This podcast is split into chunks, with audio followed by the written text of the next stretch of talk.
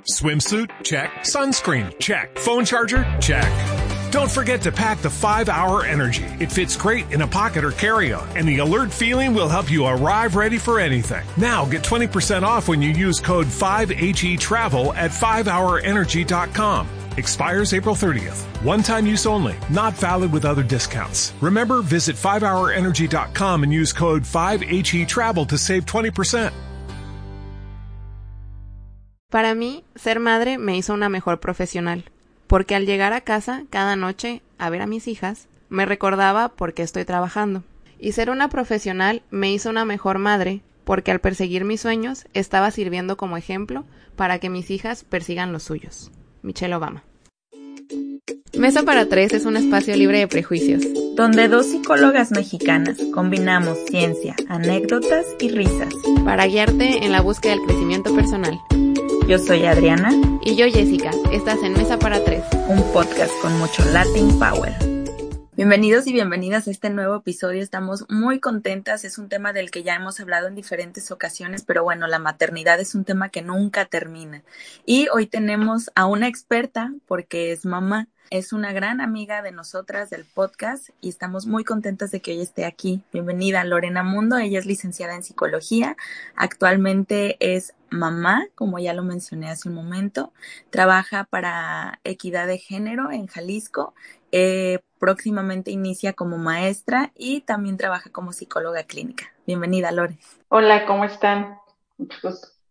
y todos un saludo para todos.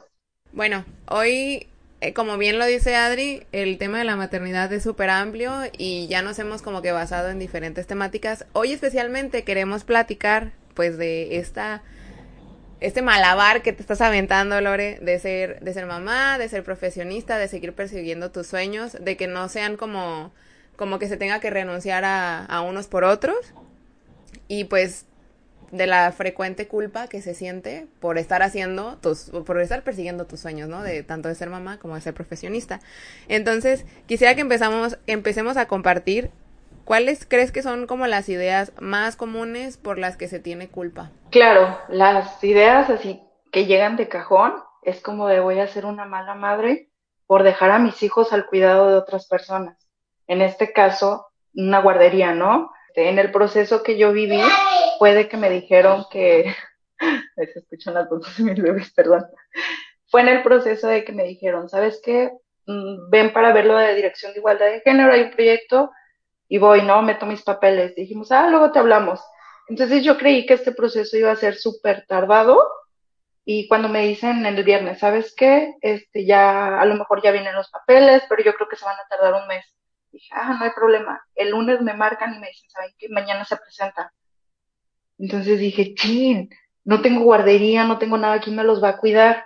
Muchas mujeres cuentan con el apoyo de sus mamás, de sus suegras, de alguna tía, de sus hermanas.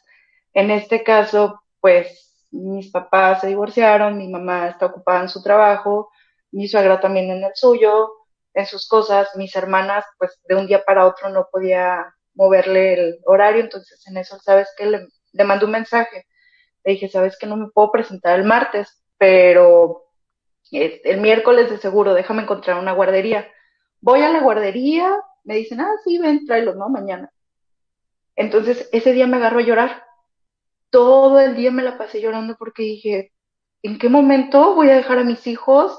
Los van a malentender. Este, todas las ideas de que en una guardería les pegan, no les dan de comer, los dejan abandonados, las traía así completamente aterrizadas. Y dije, no, no, no, entonces, pero dije, quiero trabajar. Fue lo que pedí todo este tiempo, lloré cuando no lo estaba haciendo, es, es mi carrera. Entonces dije, ya, límpiate las lágrimas o si quieres llora, ¿no? Entonces me la pasé llorando toda la noche. Mi esposo se arrimó y me dijo, no, fíjate, mira, les va a ir bien. Cuando llega ese día, los llevo a la guardería, ellos felices por los colores, por los niños y todo, ellos se meten y yo así de, adiós, no me van a dar un beso. Se fueron corriendo sin, sin voltearme a ver y yo me quedé llorando. Me subo a la camioneta. Entonces, en el transcurso de, de, la, de la guardería a mi trabajo, me la pasé llorando. Llego a mi trabajo y fue como de, me limpio las lágrimas, ya soy una profesionista. Pero si alguien me decía, oye, ¿y tus bebés? Me soltaba a llorar. Es que yo sé que los van a tratar mal. Soy una mala madre, entonces les preguntaba, me decía, no, ¿cómo crees? Entonces todo eso, pues sí me, me conflictuaba un montón. Al día siguiente vuelvo a llorar. Para no hacértela largo, me la pasé cuatro días llorando desde que me dijeron hasta, hasta que pasó como que ese duelo, ¿no? Ya cuando vi que estaba realizando actividades que me gustaban, fue como de, están bien. En la guardería hay un programa donde me avisan si qué desayunaron, qué están haciendo. Eso me hizo sentir más tranquila. Pero en la crisis que tenía al principio fue como de mala madre. Cuando logro tranquilizarme, vienen los comentarios de, de terceras personas, ¿no? De, oye, pero ¿para qué quisiste tener hijos? Si vas a dejar que otras personas lo van a cuidar, como cuál es el propósito de tener hijos. Y me quedé así como de, ¿cómo creen, no? Entonces otra vez vuelve la crisis de estoy haciendo las cosas mal, o sea, realmente vale la pena estar luchando por mis sueños y que mis hijos estén mal. Cuando llegaban ellos de la guardería, pues yo los veía súper bien, entonces Santi, el más grande, me decía, mamá, ¿cómo me fue en la escuela? O sea, quería que le preguntara que cómo le fue. Y yo decía, ah, Santi, ¿cómo te fue? Muy bien, jugué con amigos, canté, bailé, aprendí, y él así súper feliz. Y era como lo que me hacía sentir más tranquila, ¿no? Entonces, conforme pasa el tiempo, ya me voy tranquilizando. Constantemente en los episodios hacemos este esfuerzo por explicar, pues, de qué sirven las emociones, ¿no? Y para qué las estamos teniendo y eh, convivir con ellas un poquito mejor. Y bueno, aquí el miedo definitivamente creo que esos temores que te estaban llegando, pues vienen de algún lado, ¿no? Tanto de las realidades de otras personas, o sea, porque sí es cierto que desgraciadamente hay personas que han vivido este tipo de situaciones donde les maltrataron a sus niños en las guarderías, donde había un montón de negligencias y pasaron tragedias, o sea, no es como que no ocurrió, como que es algo inventado. Por otro lado, pues también responde a muchas creencias que, como dices, un momento en el que ya te habías tú tranquilizado, que habías estado viendo la evidencia de que tus niños están bien, porque miren, nada, nada puede con la evidencia al final de cuentas más que nuestras ideas. Eso sí, nuestras ideas tienen la capacidad de transformar evidencia real en algo que nos diga, no, esto ni siquiera es evidencia, cállate. Entonces, aquí no, eh, con la fuerza que tiene todavía lo que están diciendo las otras personas, podríamos desplazar esto de que los niños ya te están diciendo de que no, sí, me está yendo súper bien y la, la, la. Entonces, aquí creo que, y me gustaría que platicáramos como de eso, del, del peso que tiene y de lo que dicen los demás, porque es que de verdad estamos bombardeadas eh, para todo, ¿no? Adri y yo no somos mamás, pero para todas las decisiones que tomes de los comentarios de otros. Y se me hace bien curioso cómo la gente se sigue sintiendo con el derecho, con la libertad de estar opinando así nada más, sin pensar en las consecuencias de lo que va a decir. Y me atrevo a decir también que porque comúnmente no hay consecuencias, o sea, como que preferimos ya no discutir, ya no decir nada y terminamos incómodos nosotros y la otra persona así como que como si nada, nada más soltó su veneno, se fue y a ella no le pasó nada y los que se quedan taladrando y taladrando y taladrando el pensamiento son pues a las personas que nos la soltaron. Claro, y abonando a todo esto, pues bueno, los que trabajamos en el área de la salud mental y específicamente en niños, pues sabemos que ir a la guardería es algo fantástico para el desarrollo del niño, ¿no? Entonces, qué importante es también asesorarte de alguien que pues sí tiene evidencia real y científica de cómo tiene que ser el desarrollo de un niño para que sea mejor para él, ¿no? Y entonces, me imagino que eso puede hacer sentir a las mamás un poquito más tranquilas.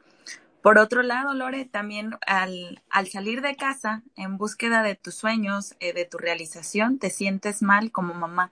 Pero ¿qué pasa cuando estás situada en el otro espacio? Cuando estás siendo mamá y no estás realizando tus sueños, no estás ah, persiguiendo lo que tú quieres. ¿Cuáles son eh, las ideas que llegan a ti y también los comentarios de alrededor? Porque deben de llegar. De hecho, fue un proceso totalmente diferente, a pesar de que cuando estaba trabajando lloré, acá me la pasaba llorando todos los días, porque fue una culpa enorme de tanto tiempo estudiando para que no, no ejerza, ¿no? No es como el, punto de para llegar a ser mamá. Entiendo esta parte de que muchas mujeres se sienten súper realizadas con estar en casa. Las entiendo, las respeto y las admiro, pero en mi caso no fue. Siento que sí hacía el mejor papel que podía. Cuando nacieron ellos, traté de empaparme completamente en maternidad, tanto lactancia, este, crianza respetuosa y todos, todos los puntos que pueden llevar un mejor desarrollo.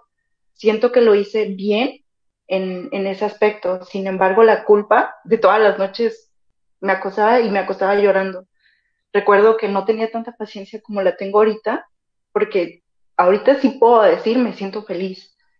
Antes estaba mm, adaptándome, entonces todo el tiempo discutía con mi esposo, más que ahorita. Incluso ahorita creo que nos la llevamos como de este tipo de luna de miel, porque nos entendemos más, el cansancio del trabajo y de la casa lo compartimos.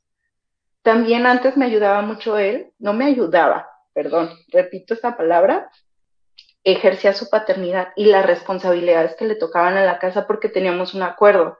Para que yo no llorara tanto, fue como de, él trabaja, yo trabajo hasta las tres, en eso conlleva arreglar la casa, hacer de comer, cuidar a los niños.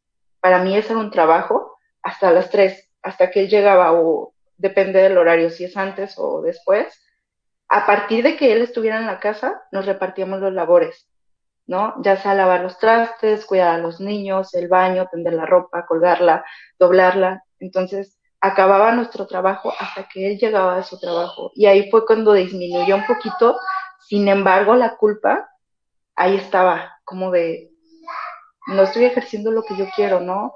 ¿Dónde está mi carrera? La voy a perder. Incluso en terapia lo vi con mi psicóloga y me dijo, es que da tiempo, va a pasar, este, hay que buscar un trabajo que se pueda adaptar a tu maternidad y, lo que quieres.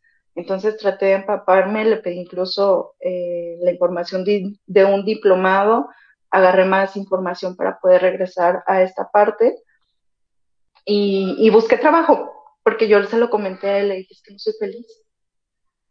Eh, soy muy mmm, completa en siendo mamá, pero esta parte de Lorena profesional me está llorando y es algo que, que, yo no quiero abandonar. Entonces él me dijo, pues va, búscalo. Entonces me, me empecé a buscar trabajo y por eso caí ahorita en que tengo tres. de tanto buscarlo, sí, sí lo conseguí. Pero ya después de que yo me sentía tranquila, volvemos a lo mismo, ¿no? Llegaban las personas y de, uh, ¿te acuerdas? ¿Cómo te sentías acá súper chingona, profesionista? Terminaste mamá. Entonces, mala, ¿no? Y luego que los recuerdos, que donde andaba, me fui hasta Oaxaca a trabajar porque yo era así como de, yo voy a salir de adelante mi carrera. Entonces fue como de estar moviendo acá, tómala, siéntate porque ya eres mamá. Y fue este boom que dije, no. Entonces sí me costó trabajo, dejé tres años sin, sin trabajar, desde que salí embarazada hasta que me alivié y, ejercí esta maternidad. Pero yo siempre he dicho, ser madre es lo mejor, la maternidad es la cabrona. Y ahí es la que nos puede estar jodiendo, ¿no? No, yo estoy que lloro de verdad en la parte donde dices no era feliz. O sea, qué punto tan decisivo aceptar que la vida que estás teniendo en este momento no te hace feliz y nada tiene que ver con tus hijos, sino contigo misma y tu realización como ser humano, como persona, ¿no? Y a lo mejor ahí es donde puede estar costando mucho a muchas mamás aceptarse unas mamás no felices. Ya en una ocasión una invitada nos platicaba que pues para por ejemplo la maternidad hay que tener vocación y sí, yo creo que sí, definitivo.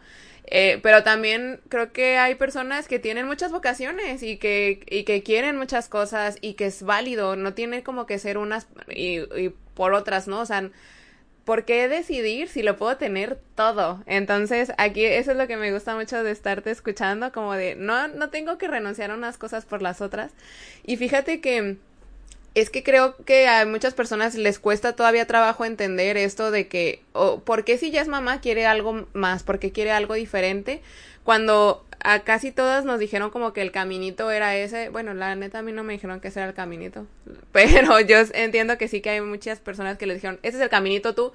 Tú, tú como mujer, tu carrera es de mentiritas y mientras te consigues un marido y mientras te haces mamá para que te entretengas. Pero, o sea, pues porque eso eventualmente lo vas a dejar, no, no tienes por qué seguir en ese camino.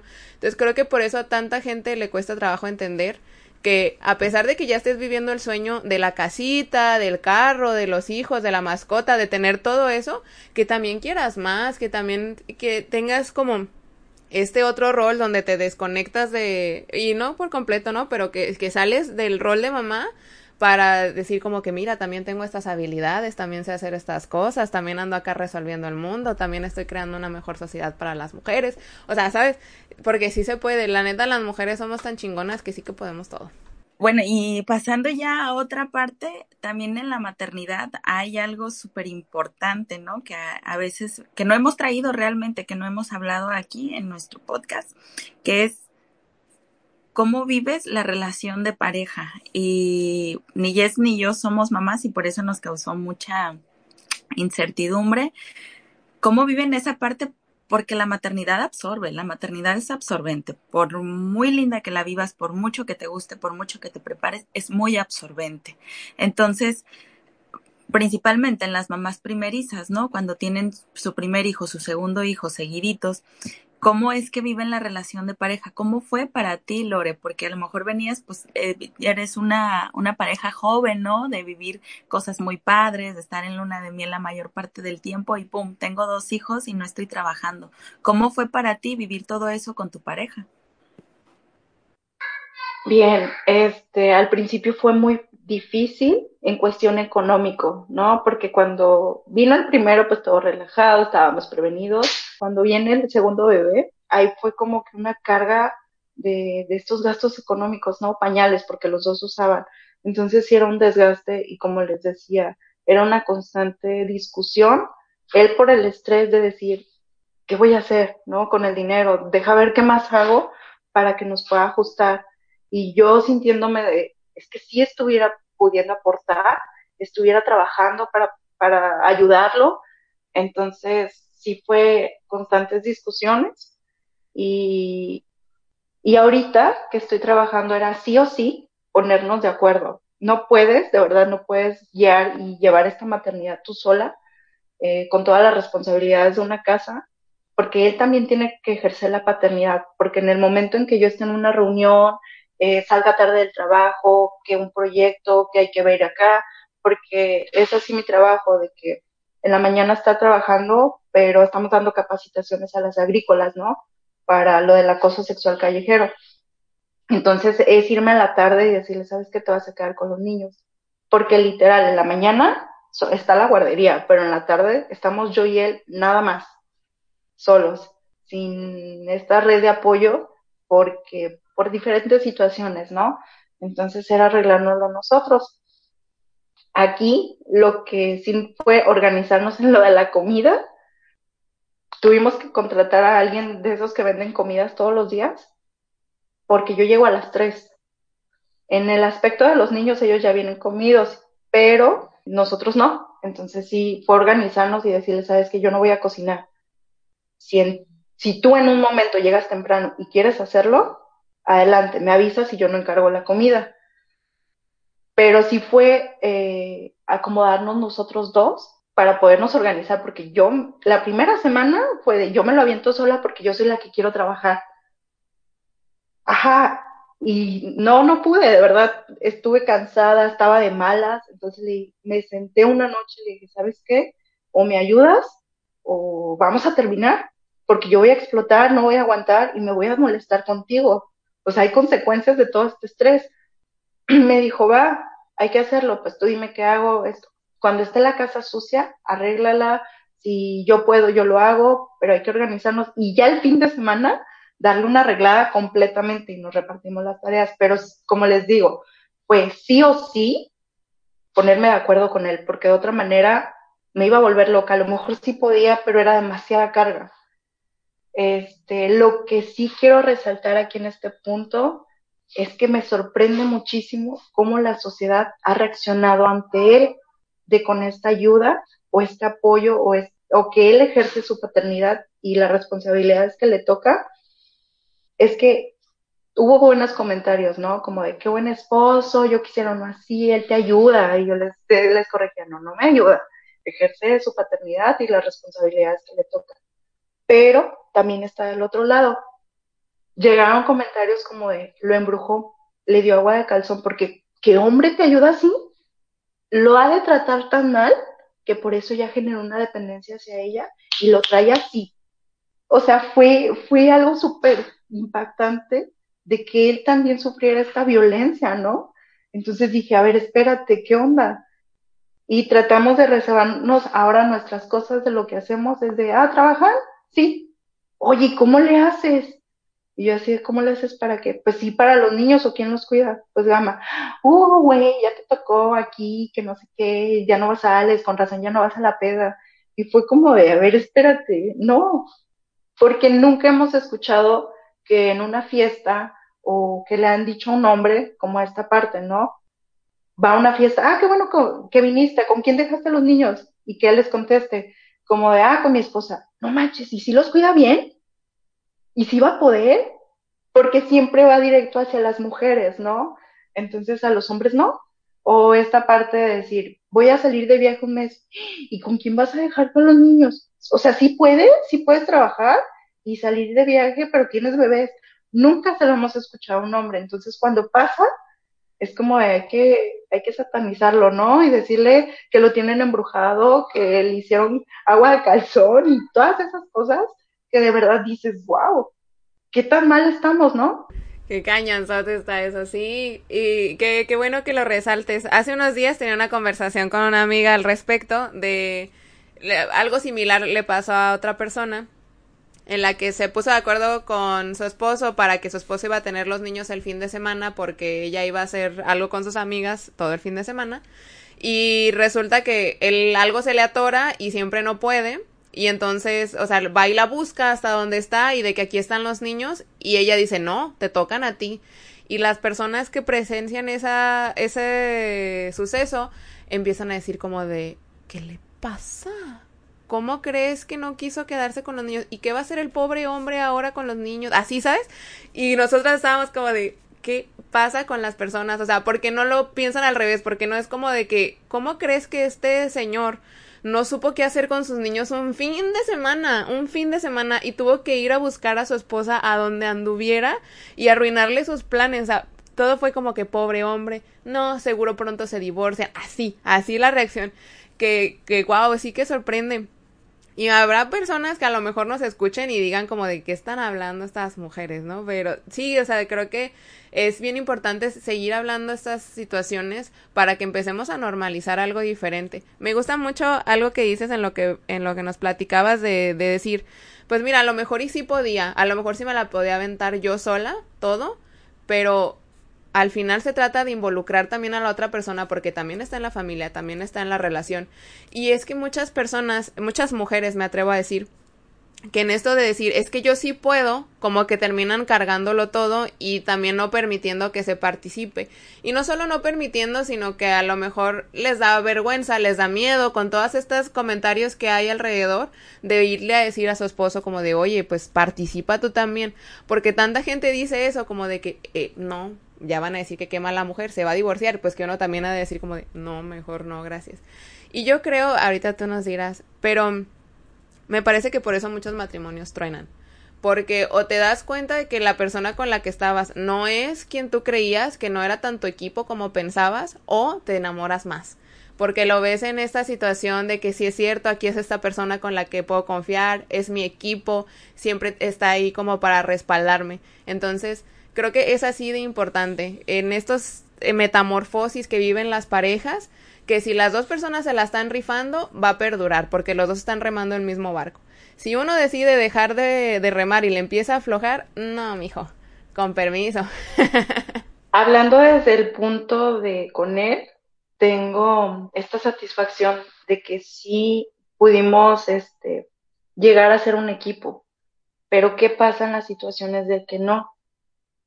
Es, si yo quiero seguir mis sueños, pues me lo aviento todo, todo, todo, todo, tanto responsabilidades de la casa, los niños, yo veo la forma en cómo alcanzar a llegar a ellos pronto por, a recogerlos a la guardería, pero como tú dices, realmente pueden llegar a tronar o de decir, o sentir esta carga mental, física, y es un desgaste. Entonces, al final, si llegas a estar discutiendo todo el tiempo por sentir la responsabilidad tú sola, ¿qué pasa con, con las mamás que a lo mejor no tienen una pareja, no? Pues es como apoyarse de, de sus papás, de la mamá, de sus hermanas, para que pueda ejercer bien y cumplir sus sueños. Pero hay algo que sí quiero dejar en paréntesis. No somos responsables de la felicidad de nuestra pareja. Somos los dos. Hay que ser responsables los dos y hacer equipo para que esto pueda funcionar. Yo lo vi y no hay de otra, de verdad, no encuentro otra opción en que sí o sí me ayude o que sí o sí eh, ejerza todo esto. Entonces, yo digo ayuda en el aspecto de que yo también quiero ejercer. Entonces hay que ser un equipo. Si tú quieres, tienes estas relaciones sociales en el exterior, yo también quiero. Yo también quiero ejercer, yo también quiero tener, e, este, convivir con demás personas, que no nada más sean unos niños que me dicen borucas o agua, mamá, pipí, popó. Yo también quiero hablar con personas adultas, porque no hablaba. Entonces eso me hacía que me volviera hasta loca y caer en un estrés y estar de malas, porque ¿con quién hablaba hasta que llegara él?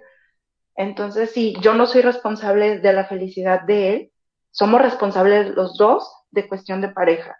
Si se lo dejan a uno, valió. Totalmente de acuerdo, definitivo, definitivo. Porque mira, mucho he escuchado por ahí que de repente en, en este cambio y pues porque es algo nuevo, ¿no? La maternidad, la paternidad para las dos personas es algo nuevo que va a tomar como un tiempo de adecuación. Y mucho pasa que de repente se le tiene mucha compasión al compañero eh, de la, del otro lado, de los que están afuera de la relación que ni siquiera deberían andar opinando. Pero muchos dicen como es que es que dale chance y no sé qué, pero ¿quién le está dando chance a la mamá? Que es la que como nadie se estaba ocupando de todo, es la que termina tomando el rol, ejerciendo toda la, la tarea completa y nada más como que se le dice mucho al otro es que tenle chance al compañero. Y bueno, yo sé que eh, mucha gente cree que aquí odiamos a los hombres. No es así, chicos. La, la cosa, la cosa está en que sí se andan quedando cortos en muchas situaciones y que las cosas como son, o sea, hay que hablarlas, hay que decirlas y de repente veo ahí videos en TikTok que lo dicen como con mucha gracia de que cuál de tus hijos es el que más o cuál de tus niños es el que más trabajo te costó educar y apuntan la cámara al marido y dicen al hijo de mi suegra. Y es que está cañón, creo que si no participas, si no estás ahí activamente, te vuelves una carga, no eres un compañero, eres una carga. Bueno, y hay un punto en específico que a Jessica y a mí nos causa mucho morbo, la verdad. y nos queremos preparar para ese momento, si es que en, en, algún momento llega y si no, pues para saber de todos modos. Pero es que creemos que a los hijos se les quiere diferente, así como a las personas, ¿no? Todos ocupan un sitio por ciertas características y el amor es diferente. A los hijos, ¿cómo se maneja eso? Para empezar, nosotras creemos que sí se le quiere más a uno que otro de diferente forma. Esa es nuestra creencia, porque no somos mamás, no tenemos evidencia. Y queremos que nos platiques tú eso, cómo lo has vivido, porque eso de que a todos los quiero igual, todos son parejos ante mis ojos, yo sí tengo mis dudas y me gustaría que me las aclares tú. Sí, hay un punto en que tú dices que el amor es diferente. El amor no es diferente. La atención sí es diferente. Eh, había un ejemplo que, que me dieron mis compañeras de trabajo, amigas, que decía su mamá que es como sus dedos. Si le cortan uno, le va a doler, le va a doler igual que el meñique, que el pulgar, ¿no? Eso es cierto. Yo puedo decir con mis dos niños, los amo exactamente igual. La atención sí es diferente. Le doy más atención a Gabriel, que es el más pequeño, que a Santi, que es el más grande, porque Santi es más independiente. A pesar de que Gabriel es más valiente, es más pequeño, está aprendiendo, y Santi ahorita está en la edad de yo puedo, yo hago, yo me quito la ropa solito, yo me quiero atar las agujetas solito, yo puedo tomar agua solo, y entonces sí hago la diferencia. Ahorita están pequeños. Lo veo con otras mamás, incluso en terapia muchos dicen, no, es que yo quisiera que mi mamá me quisiera como a tal hermano pero les pongo desde este ejemplo. claro, las mamás son mamás, ¿no? Eso nunca cambia, pero no dejan de ser mujeres y personas. Entonces, ¿a quién no le gusta la atención que te dan? Si un hermano está sobre ella diciéndole, mamá, qué guapa, mamá, vamos para acá, mamá, vamos para allá, obviamente la atención hacia él va a ser diferente por lo que el hijo le está dando. También el hijo que está como, ay, yo no te voy a hacer caso, o vete para allá, o simplemente ni para bien ni para mal, mi mamá es mi mamá y le doy el amor que yo considero, ¿no? Entonces es eso, y es igual como entre relaciones de pareja, con amigos, en la sociedad, ¿qué le estoy dando a las personas para yo también pueda recibir? Entonces esto es bien importante. Si es nuestra madre, no deja de ser este, este monumento en el que la tenemos, pero no hay que olvidarnos que es mujer. Y a todas las personas y a todas las mujeres nos gusta la atención. Entonces aquí sí hay que ver esta pregunta, ¿no? Y les pongo, ¿tú cómo eres con tu mamá? para que la atención sea diferente, ¿no? Si ves que tu hermana se está desbaratando y por eso la quiere más, realmente no la quiere más, es diferente la atención.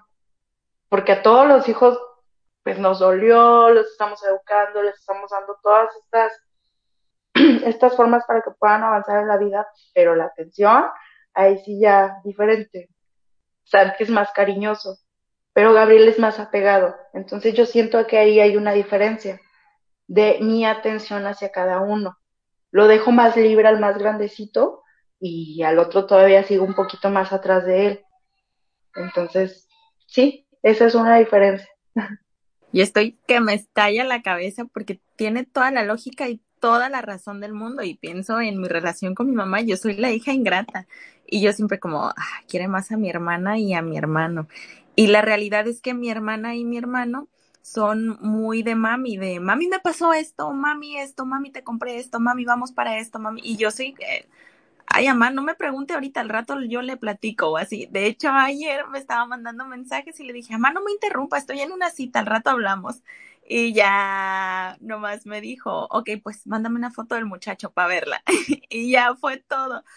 Y, y con mi hermana es totalmente diferente y con mi hermano es también totalmente diferente, de que mi hermano le sucede algo y en ese momento levanta el teléfono y es mi mamá la primera persona que lo sabe. Y también mi mamá es así con él, porque pues sabe que recibe esa atención. Y conmigo es, quién sabe si le vaya a contar, si me vaya a acordar, pero estoy segura, así como tú lo dices, que me quiere igual que a los otros. Y yo también la quiero de la misma, no, a lo mejor diferente, pero el sentimiento de amor es un sentimiento de amor puro. Y fue bien sanador para mí escuchar eso, de verdad. Sí, qué, qué poderoso mensaje por las dos partes. Creo que ya luego nosotros como adultos hacemos esas malinterpretaciones o desde niños las vamos creando, las malinterpretaciones de decir es que mi mamá quiere más al otro o me quiere más a mí y ahí andas parándote el cuellito y cosas así, cuando sí es cierto tiene que ver con la atención. Y ahora, que también me imagino que de repente, pues para llegar a esta conclusión se necesita bastante introspección, porque a lo mejor también hay mujeres que viven esta culpa de decir como de si lo querré más a uno que al otro, o sea, es, que por, si le estoy dando como más atención al otro y entendamos que uno de los lenguajes del amor, pues sí es la atención, son los actos de servicio y se podría confundir eso, de que a lo mejor ver que uno de los niños necesita más atenciones o, o que se le apoye un poquito más, se pueda confundir hasta del lado adulto que lo interpreta como de, ah, ¿será que sí lo estoy queriendo más? Entonces, qué padre esto que dices porque me hace también muchísimo sentido, creo que tiene toda la lógica del mundo y que muchas mujeres, y, digo, independientemente tengas hijos o no, creo que esta información está cayendo de, ah, caray, sí es cierto.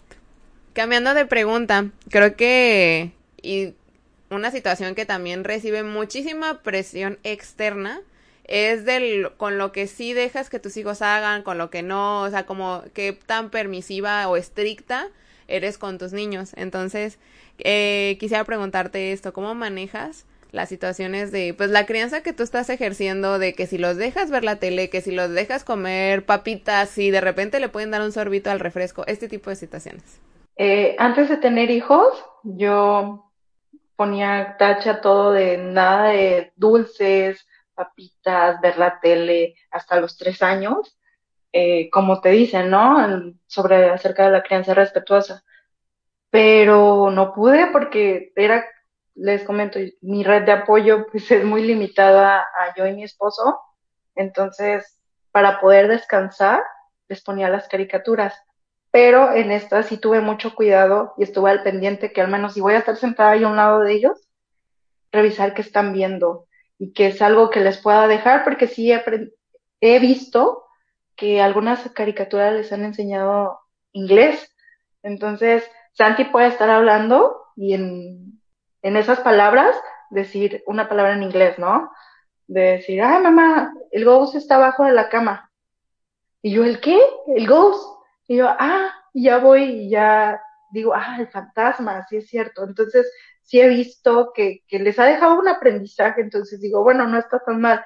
No todo el tiempo, pero sí es como de, ya, déjaselas apago y váyanse a jugar. Aunque sé que me van a hacer su reguero de juguetes, ahorita ya también los estoy enseñando a que, a que ordenen, ¿no? Entonces, porque es responsabilidad de ellos y si se los enseñas con juego, es más fácil que lo hagan. En cuestión de las papitas, sí fue como de sí les doy, no les doy. en un convivio fue cuando empezaron a comer y dije, no pasó nada. Lo que sí todavía ahorita no, no estoy al favor y creo que no va a ser pronto es el refresco. Ellos no han tomado refresco, pero sí me ha costado mucho que todas las personas en X fiesta, en un convivio, ah, déjale sirvo refresco. Como de, no, espérate, si lo han, si lo han probado porque te distraes y ya ven que traen el vasito ahí tomando. Pero sí he sido un poquito más permisiva en esa parte, aunque también admiro mucho a las mamás que no lo hacen, que no les dan dulces, que no, porque es un constante trabajo de uno, de con la comida que les ofrecemos y otra con la sociedad, lo que nos, nos ayuda, ¿no? Entonces sí, sí es un poquito de más trabajo, pero en este aspecto sí digo, cada quien la crianza de cada una, pero sí hay que tener cuidado con las caries y con los dulces y todos los efectos que hacen. Entonces, trato de ver si en la, durante el día comieron fruta, comieron su comida bien, es como su premio. Sé que no está bien lo de, lo de premio y eso, pero para mí me ha funcionado. Es como, acábate tu comida y te voy a dar un, un dulce, no, no es todo el tiempo. Y algo que leí bien importante, los niños no van a pedirte dulces si en tu casa no hay dulces. Entonces, sí depende mucho la alimentación que tú tengas en tu casa, porque los niños todo el tiempo quieren comer azúcar, pero si ven una fruta, se la comen. Entonces, ahí sí tiene que ver. Qué chido. Y es que yo lo he visto en convivios, ¿no? Que a lo mejor en la casa es un poquito más sencillo porque tienes como más control, pero sí cuando cuando ya estás en un convivio, cosas así, los comentarios de todos y se me hace bien contradictorio porque de repente las mismas personas, o sea, que ven a un niño al que no lo dejan tomar refresco, por ejemplo, que comentan, ay, qué estricta, no le va a pasar nada. Pero luego al otro niño que lo ves ahí, tome y tome coca, la misma persona dice, y bueno, ¿dónde está la mamá que no está viendo? Que... Así, y así digo, ay, por favor. O nuevamente, ¿no? Lo que platicaba hace un momento se nos hace bien sencillo estar soltando nada más comentarios y comentarios. Como con los comentarios, ¿cómo lidias con eso? Como para, para ponerles límites o nada más les dices como que, ah, pues yo sabré. ¿Cómo es eso para ti? Antes lo permitía y decía sí, porque desconocía muchos temas, ¿no? Entonces pensaba que las personas mm, adultas me decían que era lo correcto eh, traté de leer más, traté de informarme más y decidí yo qué va a ser bueno y qué va a ser malo para mis hijos. Entonces, hasta ahorita lo único que me ha funcionado y claro, si se han molestado, ¿no? Que les digo, ah, sí, gracias. Y ya. Es como de, no le des refresco, dale refresco. Ah, sí, gracias. O, ah, no. O está bien, o solo sonrío, sin decir ningún comentario para que no haya más o empezar una discusión, ¿no? Les digo, sí se molestan y es como de, mm, pero pues he aprendido que es mi crianza, son mis hijos y lo que les vaya a afectar, al final yo sabré si les voy a dar tal chicharrón o tal paleta, porque si les llega a, a enfermar de la panza, pues la que lo voy a cuidar voy a ser yo, entonces no ellos. Así que sí, sí he aprendido a esos límites a lo mejor no tan directos de, ah, sí, no, no, no pasa nada. O que me dicen un consejo y, ah, sí, muchas gracias. y aún así yo hago lo que para mí es correcto para mis hijos. Qué importante es la información y la decisión, porque desde la desinformación es que los comentarios externos tienen mucha afectación en nosotros mismos, porque realmente no estamos acudiendo al sitio donde puedo encontrar información más segura con la persona que me puede brindar información más segura. Entonces, yo he encontrado eso en mi proceso personal, que el espacio donde yo me puedo proteger más de los comentarios externos, de los juicios, de los prejuicios y de todo eso es la búsqueda mía de la información que yo quiero encontrar en pro de lo que yo busco, porque a lo mejor la información que ellos brindan es la información que les sirvió, pero en su vida, en su proceso, eh, con sus características, que no es la mía. Entonces, qué maravilloso es saber que la maternidad y las decisiones sobre la maternidad son individuales. Y ese, como bien dices, pues tú eres la persona que va a vivir las consecuencias de esas decisiones nada tienen que andar metiendo la cuchara a las otras personas que, que solo muy cómodamente se les hace fácil hablar, pero no tienen que lidiar con nada de lo que pase. Y bueno, saltando a otra preguntita, aquí metiéndonos a temas del gusto de todos. Ah, ¿no es cierto? eh, regresando un poquito a lo que tiene que ver con la relación de pareja. Otra de las ideas que por ahí encontramos que son bastante comunes que tienen que ver con la relación de pareja es como la culpa de por qué a veces no tengo ganas de tener relaciones. Cuando a lo mejor antes de los hijos era como más frecuente, había menos preocupaciones. No sé, ahorita tú nos platicarás qué es lo que está influyendo, pero me parece que es una culpa común en las parejas que tienen hijos. Creo que es una, no creo, es un, para mí es una comunicación que debes de tener con tu pareja y cuando no tenía ganas de tener sexo, era cuando estaba más estresada, cuando no trabajaba, eh, me la pasaba, como les comentaba, más veces más triste o más desilusionada o más agüitada. Eh, ahí sí era como de, no sé, que empezábamos, ¿no? Como que las señales de, ay, ven, te voy a abrazar acá, ¿no? Y él le decía, sí, pero no quiero nada más, porque de verdad, hoy no, hoy no, o cuando él me veía llorando, pues nada más me abrazaba, ¿no? Y nunca llegábamos a eso, entonces sí sentía culpa como de, y si un día se busca otra y porque yo no estoy aquí, pero yo no me sentía feliz, entonces el no sentirme feliz de verdad me privaba de, muchas cosas.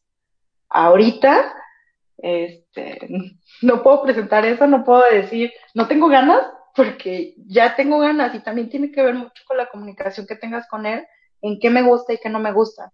Creo que es algo que nunca tuvimos en el noviazgo porque no se sentía esta confianza, ¿no? De decir, así me gusta, así no me gusta. A que ahorita que estamos casados, es como de, pues es que sí me gusta que, que me hagas esto, que hacer esto en tal día, en la noche o así. O como esas situaciones. Entonces, sí tiene que ver mucho la comunicación y sobre todo qué es lo que te hace feliz. Si a ti te hace feliz el estar en tu casa y no estar trabajando, y por estar trabajando llegas llena de estrés y todo, aunque es un, un buen método para quitarte el estrés. Al final sí tiene que ver con esta comunicación. Yo lo disfruto en este momento por esta, por esta actitud que tengo como más positiva, por estar ejerciendo en algo que me gusta y sobre todo por la comunicación que tengo con él de decir, esto me gusta y lo hacemos. Entonces, sí, yo me siento plena en ese, en ese tema y a mí me encanta. Se lo pregunté a otras amigas que son mamás y me decían, es que la neta no tengo ganas porque pues vengo cansada del trabajo y siempre les digo esto, ¿no? Es que creo que es comunicación. ¿Realmente hace lo que a ti te gusta que te hagan? Me dicen, no, pues no siempre. Entonces creo que se va orillando un poquito más a ese tema. ¿Qué me gusta que me hagas? Y si nada más lo hacemos por hacer, sí se vuelve algo fastidioso y algo que no quieres repetir todo el tiempo. Tiene todo el sentido porque, pues sí es cierto, ¿no? El sexo es una actividad que puede ser desestresante, que puede ser como que el último estironcito que doy en el día para ahora sí dormir bien a gusto, ese tipo de cosas. Y creo que sí tiene mucho sentido, más allá a lo mejor de el cansancio u otros aspectos, que no estés disfrutando el momento y que para ti termine siendo como otra tarea más del día en lugar del lugar en el que encuentras el desestrés. Qué importante, qué importante, neta. Gracias por eso que estás diciendo.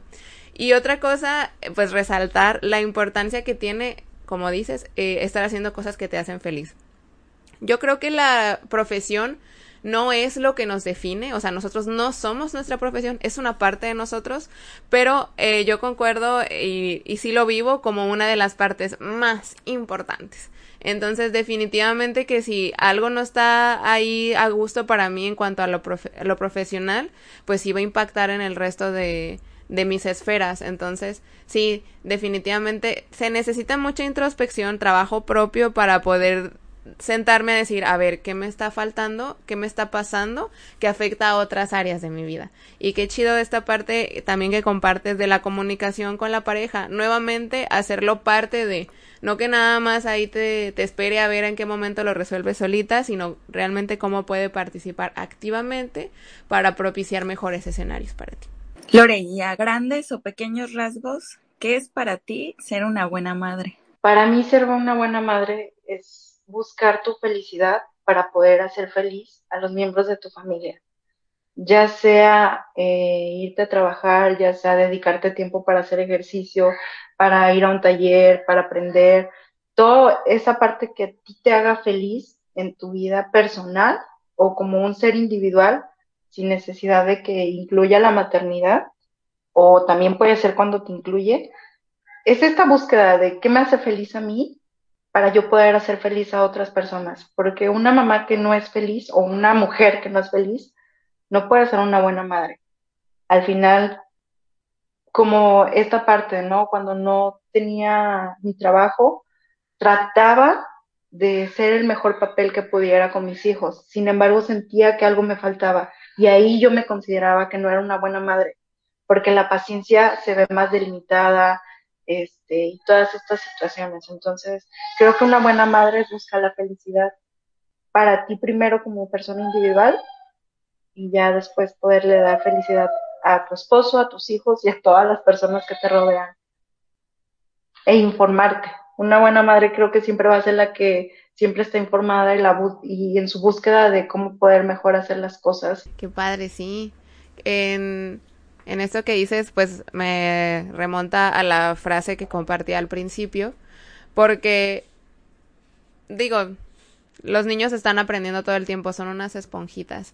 Y el ejemplo, pues creo que es de lo que más se les queda al final de cuentas. Y ver eso, o sea, tener una mamá que es capaz de perseguir sus sueños, de ponerse como prioridad, de que les puede decir que no, que, o sea, los va moldeando para que en el futuro también ellos persigan sus sueños, para que se pongan como prioridad, para que sepan que ellos son los únicos responsables de su felicidad, que no tienen que estar esperando a que mamá me dé, a que papá me dé, eh, o sea, porque te ven a ti, te ven a ti que tú te estás haciendo súper responsable de tu vida. Y qué chido, qué chingón, te admiro mucho.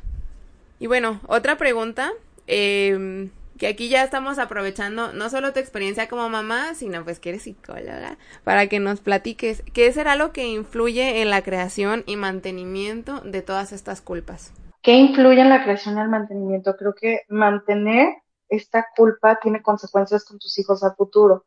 Muchas mamás eh, ejercemos esta violencia y incluso sus hijos hacia ella de decir la mamá negada, sacrificada, que se dedica todo su tiempo a sus hijos, aquí hay que poner un poco bien rojo, porque cuando esto pasa con las mamás, empezamos a ver a nuestros hijos, yo lo describo así como una fore, porque yo le voy a invertir mientras estoy joven para cuando me retire sea el que me mantenga. Entonces ahí nosotros estamos haciendo súper egoístas de decir, oye, ¿qué está pasando? No, todo lo que yo sacrifiqué por ti, ahora tú lo vas a hacer conmigo. Y entonces, ¿en qué momento le vamos a dejar eh, libertad a nuestro hijo de vivir, porque ese es el propósito como mamás.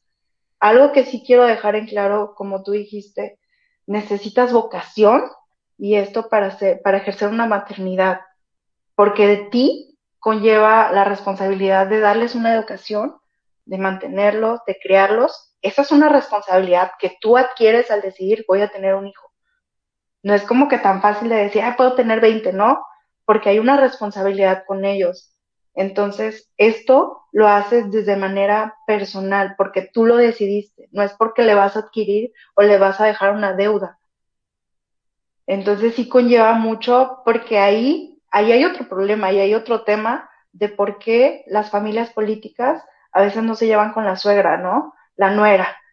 Pues porque yo quiero a mi hijo aquí, quiero que él me dé dinero antes que a ti, quiero que él esté al pendiente antes, antes que tú. Entonces, es esto, porque la culpa la vas generando todo el tiempo. De decir, yo ya me sacrifiqué por ti, ahora tú sacrificate por mí. ¿Cómo crees que te vas a ir a otro lado? ¿Cómo crees que de tu trabajo y te vas a casar y luego? Entonces aquí el no trabajar con la culpa desata más problemas a futuro. Lo que les comentaba, ahorita para la sociedad yo soy egoísta por dejar a mis hijos en una guardería y poder ejercer y poder hacer un proyecto para que en un futuro de eso me pueda mantener yo. Pero estoy previniendo de que ahora sean los egoístas ellos en un futuro porque dediquen su vida a ser felices a procrear una familia o incluso sin llegar a formar una familia que persigan sus sueños sin necesidad de estar atados a mí. Porque algo que tengo consciente es de que los hijos solamente están de paso. Entonces aquí, por no trabajar en la culpa, va a generar más problemas, que en un futuro esta dependencia de la suegra hacia la nuera. No, todavía tiene una deuda conmigo, todavía no se puede ir contigo.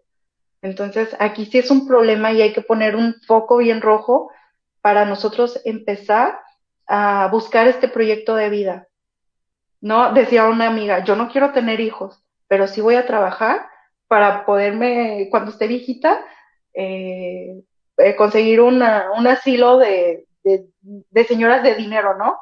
Que me pueda mantener. Y a lo mejor también nosotras, voy a poner un negocio para cuando esté anciana o que esté viejita, pueda mantenerme de ello, porque no sé si mis hijos quieran regresar. Y algo que vi una frase de una psicóloga que decía, tú tienes que educar a tus hijos porque es un debate conforme a este tema, ¿no? De que si tú piensas que, que tus hijos te tienen que regresar lo que les diste o que ellos sean libres. Ella decía, tú tienes que educar a tus hijos al grado de, de respetar, de enseñarles, perdón, el amor y el respeto para que por decisión propia ellos decidan regresar contigo no por obligación, porque nadie quiere cuidar viejitos groseros, malagradecidos y que siempre pues, eh, ejercieron esta parte del adulto, eh, pues siendo más, ¿cómo se puede decir? Como más, pues sí, como eh, exigiéndoles esta atención. Nadie quiere unas personas así. Entonces, si tus hijos regresan es por pura compromiso o porque ya tienen esa responsabilidad. Entonces, mejor enséñales a que si van a regresar contigo a, cuidarte de viejito o a visitarte o a estar pendiente de ti, que sea con el amor y el respeto que tú les enseñaste y no por una obligación. Entonces, ah, por eso les digo, ahorita yo soy la egoísta, pero no quiero que mis hijos llamen egoístas en un futuro por cuidar. Tienes toda la razón, Lore, y vaya que un hijo sí es un proyecto, pero no puede ser un proyecto de vida porque tiene su propia vida. Y lo hemos hablado en podcasts anteriores, ¿no? De cómo a veces llegan los hijos a sanar deudas que no pidieron y que no tienen por qué pagar. A mí algo que me dicen mucho con, pues, por eso de que por ahora yo digo que no quiero tener hijos. No me lo dice mi mamá, porque mi mamá sí tiene esta idea de, de que los hijos son libres, son prestados. Ya saben que yo siempre toda mi admiración a mi mamá. Y son otras personas las que terminan diciéndome esto de quién te va a cuidar cuando seas grande, quién te va a cuidar cuando seas viejito. Y también se me hace como que, ay, qué egoísta es pensar en eso, en que solo voy a traer una persona para que se haga cargo de mí, cuando hay personas que no se quieren hacer cargo y están en todo su derecho, ¿no? Eh, al final eh, me hace mucho sentido y creo que también, pues porque las personas alcanzamos a notar las intenciones de los otros pues me imagino, ¿no? Que uno ya de, de, viejito, pues pensar en esto como que ellos solo están aquí porque los llené de culpa, pero no quieren estar aquí y a lo mejor yo súper enfermo los escucho cómo se pelean afuera en mi lecho de muerte porque no me quieren cuidar, pues qué horror, que se me rompe el corazón nada más de pensar en eso. Y todo lo contrario en decir como ellos están aquí porque están agradecidos, porque, porque saben que yo los respeté, porque deciden estar aquí desde su libertad. O sea, yo les enseñé a mis hijos a construir esa libertad y están aquí por decisión. Te sabe diferente, totalmente. Entonces, qué importante, Lore, me encanta ese discurso. Creo que muchas personas se tienen que adueñar de, de él. Digo, no es a fuerzas, pero sí les convendría adueñarse de él para que entiendan, ajá, que sus hijos son de un ratito. Porque yo quiero, eh, yo sé que estas suegras, por ejemplo, que, que de repente son así bien latosillas, eh, pues es difícil tener compasión con ellas, pero ahorita pienso en esto como de qué difícil ha de ser para ellas y qué triste ha de ser que estén esperando tantas cosas de sus hijos y que no puedan entender como de que es que tienen otra vida. Y hay una película en la que es en Black Panther, de hecho, donde está este discurso de que un papá puede estar como contento y, satisfecho de decir hice un buen trabajo cuando ve a sus hijos que ya no lo necesitan. Y creo que por el otro lado, estas personas que esperan que los sirvan están todo el tiempo creando una necesidad en sus hijos para que no se les despeguen. Y pues eso sí que es bastante egoísta. Y bueno, hablando de, de la culpa, que es el tema principal, pues a todo esto, ya que platicamos los diferentes lugares donde se propicia la culpa y también por qué se mantiene, eh, ¿qué hacemos con ella? Porque pues es una emoción que ahí anda de todos modos. ¿Tú qué hiciste con la culpa? Trabajar en ella pero sobre todo reiterar esta parte de decir vayan a terapia cuando sentimos que las emociones chocan, cuando las sentimos que las emociones están en contra nuestra y no a favor. Entonces lo mejor que puedes hacer es ir a terapia, sentarte y ver qué quiero de mi vida, qué es lo que realmente me hace feliz a mí.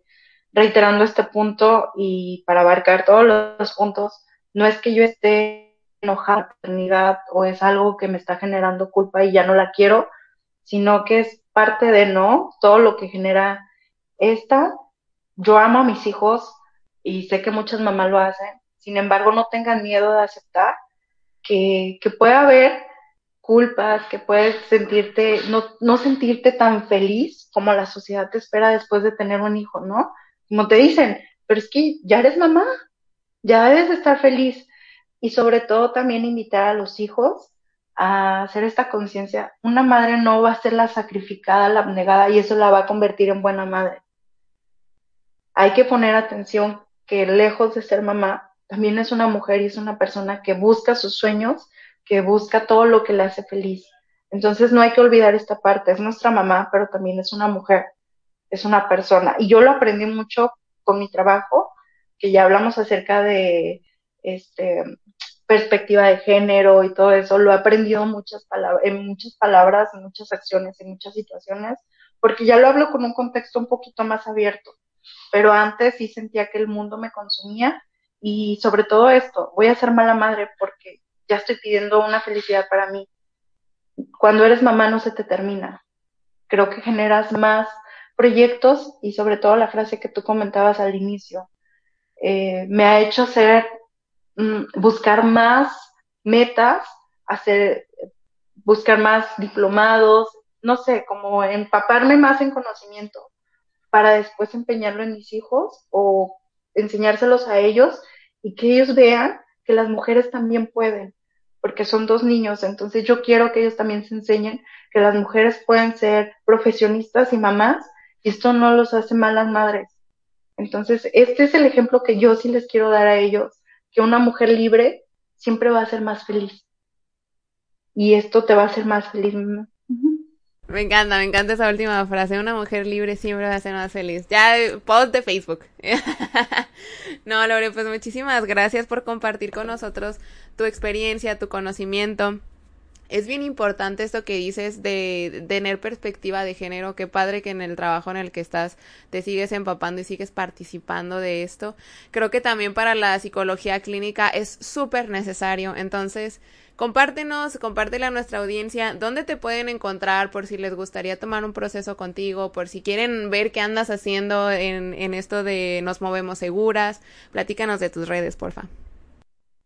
Claro, en mi Facebook que es un poquito más formal que Instagram. Eh, me pueden encontrar como Lorena Mundorosco. Ahí pueden ver todas las actividades que estamos haciendo, pero sobre todo como mujeres, nunca se dejen, siempre busquen sus sueños, siempre busquen esta libertad y sobre todo busquen la comunicación. Si tienen una pareja, háganlo.